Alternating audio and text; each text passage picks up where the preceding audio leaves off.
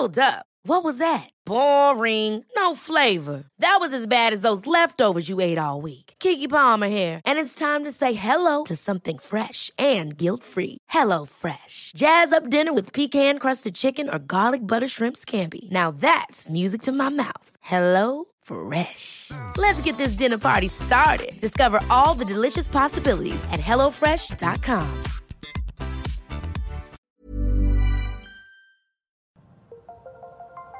Las historias de ayer viven en nuestra memoria hoy. Viven en nuestra memoria hoy. Desde Durango al noroeste de México, Cofre de leyendas en voz de Lulú Murillo. Comenzamos. Hay muchas historias que rodean las antiguas calles del centro de la ciudad de Durango. Calles emblemáticas y revolucionarias que ocultan grandes misterios que hasta la actualidad pudieran ser aún no descubiertos. Transcurría los inicios del siglo XX, en esa época tan colonial, donde los bailes y eventos eran de gran importancia en la ciudad de Durango y donde solamente la gente distinguida podía asistir. Arturo Lugo era profesor y director muy famoso de una orquesta. Era un grupo musical de deleite en Durango. Debido a su gran talento, sus servicios como músico no estaban al alcance de todos y por consecuencia era contratado por la gente más rica de la ciudad. Su agrupación había ganado un certamen en donde se premiaba a la mejor organización musical del norte del país. En esa competencia habían participado grandes orquestas como Sinaloa, Coahuila y desde luego Durango. El maestro Lugo fue quien por mucho superó a todos, pues era un magnífico compositor, donde destacan algunos éxitos como Brumas de Oriente, Dos Corazones, Ecos del Corazón, Lola, inspirada en Dolores Loza, que era su novia y posteriormente su esposa. El Vals Cuca, que compuso dedicado a la poetisa María del Refugio Guerrero y que fue estrenado en un baile que se llevó a cabo en el Palacio de Gobierno. Pese a sus grandes éxitos y a su gran fama, hizo que el maestro perdiera el piso y comenzara a cobrar mucho más que sus competidores para amenizar eventos. Aún así, los clientes nunca le faltaban. Sabían que el maestro deleitaba con sus bellas melodías sin importar los constantes desplantes y desaires que les hacía. Sumado a lo anterior, Lugo era incapaz de presentarse en una ranchería, pues suponía que esos lugares no eran dignos de su agrupación. Mucho menos acudía a lugares públicos con grandes aglomeraciones, y si lo hacía, era solamente que el gobernador le garantizara una cuantiosa suma de dinero. Eran las doce de la madrugada cuando llamaron a la puerta. Hacía mucho frío y el cielo tenía un aspecto tenebroso. Lugo pensó que se trataba de un asunto grave y por ello salió de la cama rápidamente a atender.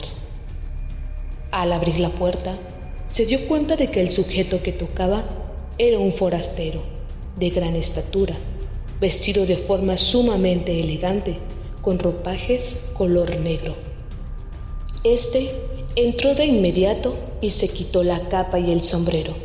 Enseguida, con una mirada penetrante, le dijo al director de la orquesta, Me han dicho que su orquesta es la mejor, por ello, deseo contratarlos para que vengan a tocar a mi casa. Podrá ver que el pago es más que generoso, mayor de lo que suele cobrar. Así pues, espero que en el baile toquen mejor que nunca. ¿Acepta usted? Finalizó mientras extendía la mano. Don Arturo se apresuró a estrechar la mano del hombre, entusiasmado por la paga y la fineza de trato. Después de pronunciar eso, el individuo solo dio media vuelta y salió sin que Lugo pudiera decirle nada. A la noche siguiente, los miembros de la orquesta llegaron puntuales y elegantes a la casa del maestro y juntos emprendieron el camino a la dirección que se les había dado. Cruzaron el puente de las Moreras y avanzaron por Fanianitúa. Cuando llegaron a la casa, fueron recibidos muy efusivamente y pudieron ver que el baile estaba lleno de gente elegante, aunque desconocidas personas. Este detalle les llamó la atención, pues ellos, acostumbrados a tocar en los mejores bailes, conocían a la mayoría de las familias acaudaladas de la época. Pero en esta ocasión no veían a nadie familiar. Quizá los invitados no eran de Durango y por eso querían impresionarlos con la bella música de la orquesta. Inspirados por este pensamiento y por la generosa paga que habían recibido por adelantado, tocaron como jamás lo habían hecho. Cada uno de los músicos se exigió un poco más y el resultado fue maravilloso. Las notas flotaban en el aire inundando todo el ambiente en dulcísimas melodías y después de un largo rato, la exhausta orquesta tomó un breve descanso, que Arturo aprovechó para mezclarse entre los invitados buscando algo de cenar. Pues si bien el lugar estaba repleto, a todos los había visto bailar, charlar y divertirse. No había visto que ninguno comiera, mientras se abría paso entre la gente tropezó con una cara familiar. Era su comadre, a la cual hace años que no veía. Ella se extrañó mucho al verlo y le dijo, Compadre, ¿qué anda haciendo usted aquí? No me diga que ya nos hará compañía. Don Arturo le contó en breve lo que había sucedido, sin sospechar nada malo, pero la respuesta de la comadre lo heló hasta los huesos, pues le dijo, Compadre, váyase, váyase cuanto antes. Este lugar es la boca de los infiernos. Yo morí hace cinco años y fui al infierno.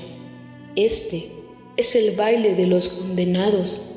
Es un burlón castigo que nos obliga a bailar y reír para luego recibir enormes e inimaginables tormentos por nuestra vida llena de excesos.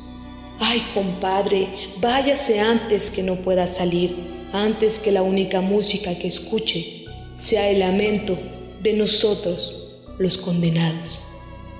Arturo no necesitó mayores explicaciones, pues supuso que se encontraba en el mismísimo infierno.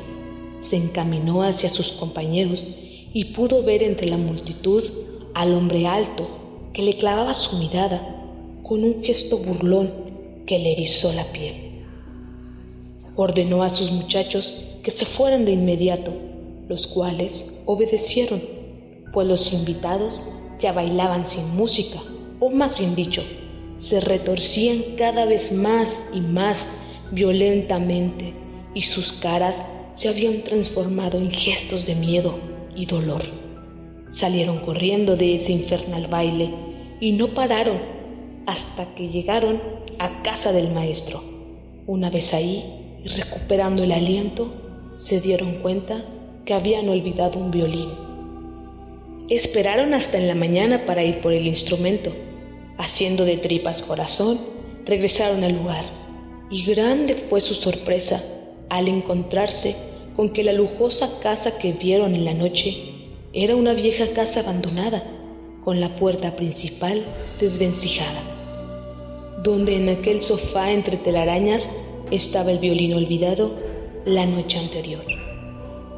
Después de esa noche, la orquesta de Arturo Lugo poco a poco decayó hasta desintegrarse y don Arturo murió en la miseria el 10 de julio de 1949. El cofre se ha cerrado. Te esperamos en el siguiente podcast con más leyendas para contar. Escucha un episodio nuevo cada martes desde Spotify, Apple Podcast, Google Podcast, Acast, Deezer y Amazon Music. ¿Tienes alguna sugerencia de leyenda que deberíamos investigar? Te dejamos en la descripción de este episodio un link para que nos la cuentes o mándanos un email a podcast.om.com.mx. Esto fue una producción de El Sol de Zacatecas para Organización Editorial Mexicana. Ever catch yourself eating the same flavorless dinner three days in a row? Dreaming of something better? Well, HelloFresh is your guilt-free dream come true, baby. It's me, Kiki Palmer. Let's wake up those taste buds with hot, juicy pecan-crusted chicken or garlic butter shrimp scampi. Mm. Hello Fresh. Stop dreaming of all the delicious possibilities and dig in at HelloFresh.com. Let's get this dinner party started.